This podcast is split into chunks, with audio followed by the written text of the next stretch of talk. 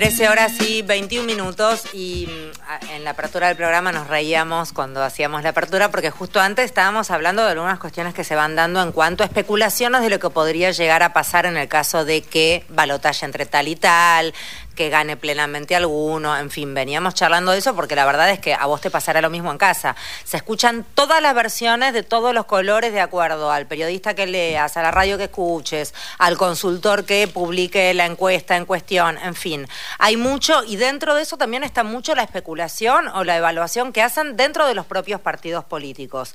Escuchamos primero un tramito de lo que Ricardo Colombi de la UCR de Corrientes declaraba. ¿Para dónde? Y vamos a tener que votarle más.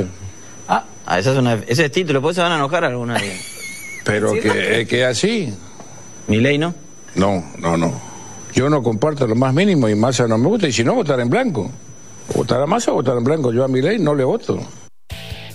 Bueno, esto que habrás escuchado en cuanta mesa de café también, no importa el color del candidato, digo, en general em, empezamos a quedar embretados a veces en tener que votar gente que a uno no le gustaría de ninguna manera y uno evaluar qué hace sí.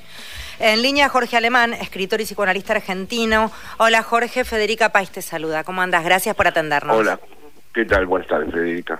Bien, no sé si has escuchado este tipo de debates, son muy argentos estos debates, son muy muy nuestros, si querés. A mí me gusta que, estén estos debates también, hay una parte como muy política del argentino que a mí me parece que es re saludable. Sí.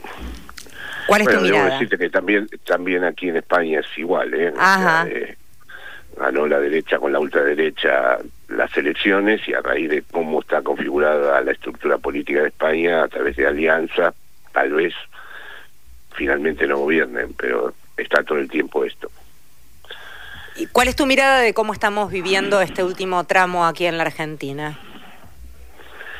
Bueno, estoy muy seriamente preocupado porque realmente considero que es como un signo de una cierta eh, destrucción de la memoria política argentina, que haya dos candidatos como los que se encarnan en Juntos por el Cambio y en Libertad Avanza. ¿Qué tiene que haber pasado en la historia argentina para que estas dos fuerzas políticas y principalmente, especialmente la de Libertad Avanza estén en el lugar que están, ¿no? ¿Qué, qué, reflejan de la sociedad argentina?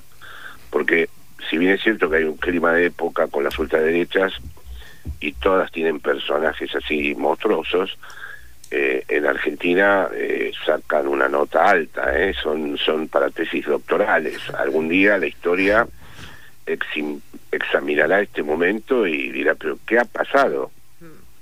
¿Qué pasó aquí? ¿Y para vos qué pasó aquí? Si es que tenés una teoría. Bueno, me he dedicado a estudiar eso, entonces ahora me da un poco de pudor que me hagas esta pregunta.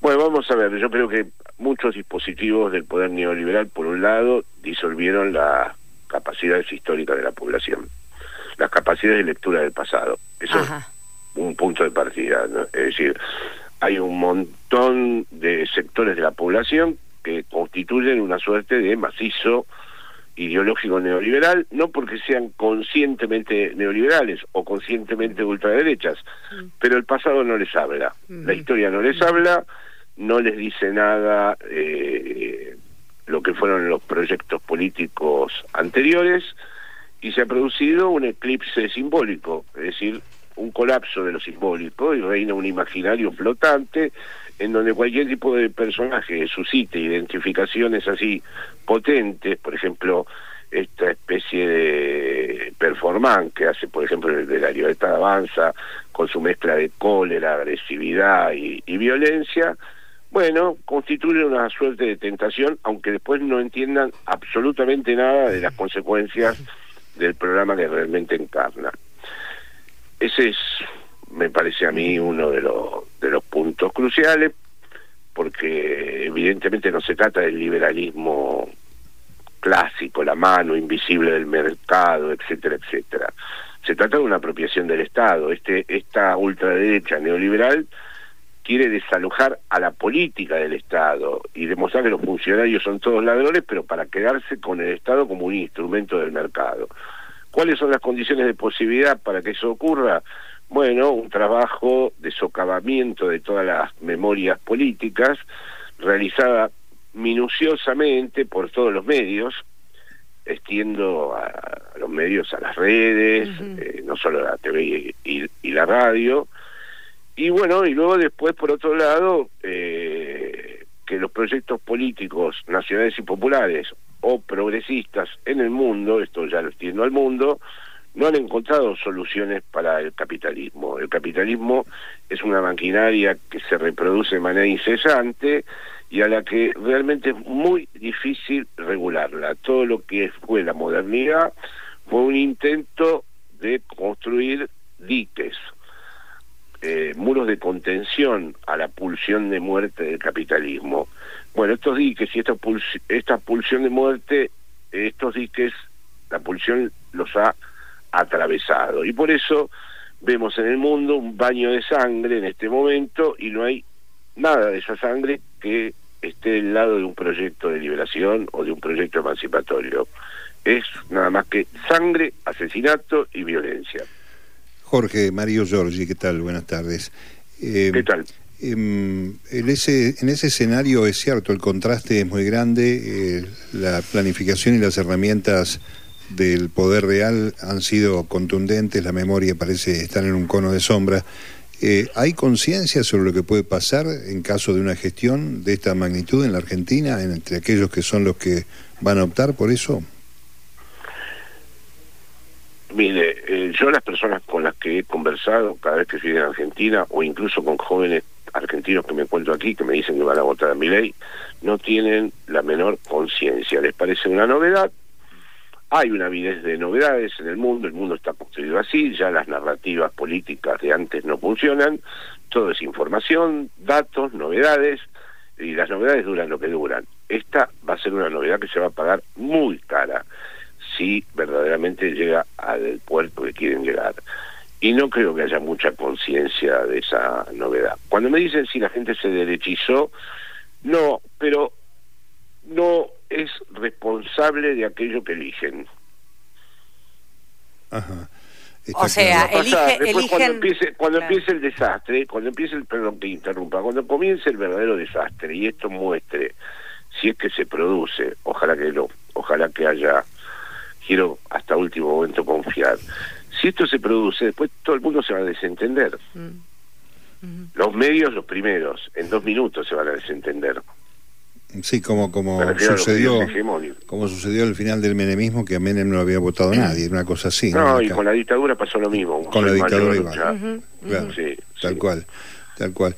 El, eh, un razonamiento más, más simplón, en todo caso, ¿contamos los adultos mal a esas generaciones nuevas esa parte de la historia que le ocultaron los medios?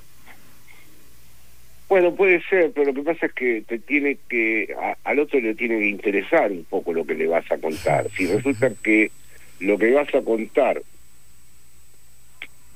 ha quedado en una en un plano y en una dimensión absolutamente inaccesible y no les interesa en lo más mínimo, no es solo que uno no ha encontrado la buena manera de contarlo, sino que eh, las palabras rebotan, ha encontrado un nuevo tipo de muro que no puede franquear nadie.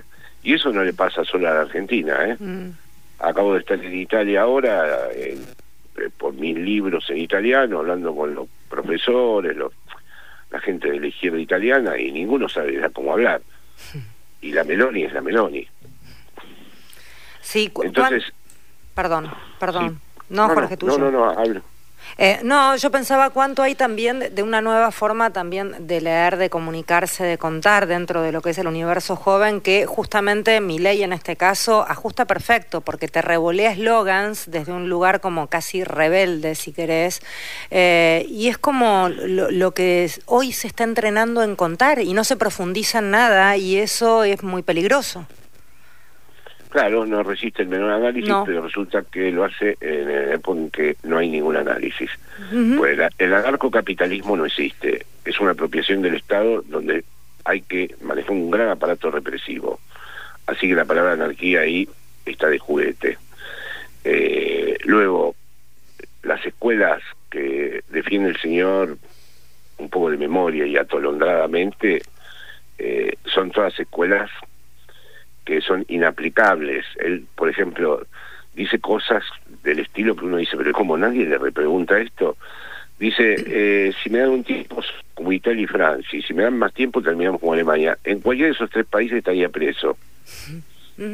Sí, pero el tema por la es que... presión fiscal, la presión fiscal, es decir, cualquier país de Europa es inconcebible lo que dice el tipo. Claro, pero te revuelve esas consignas y un pendejo te, te la compra y la repite y nadie le cuestiona. Y si alguien le cuestiona, eh, a lo mejor se, aburre el que tiene que escuchar. ¿Entendés lo que te digo? No, se aburre. eh, Bueno, claro, exactamente. Si yo me pongo a explicar, como el otro día, que también dijo, ¿qué país eh, sería el que representa para usted lo que está diciendo? Dijo Irlanda. Ah, qué bonito, uno de la zona euro. O sea, resulta que me hablas de todo un bloque continental que se unificó a través de una moneda y que lo controla todo el Banco Central Europeo. ¿Y cómo dice esto el anarcocapitalista? Es todo burdo, pero es, como estás diciendo, una cosa que uno si empieza a comentarla te dice, bueno, ¿y esto que no va conmigo?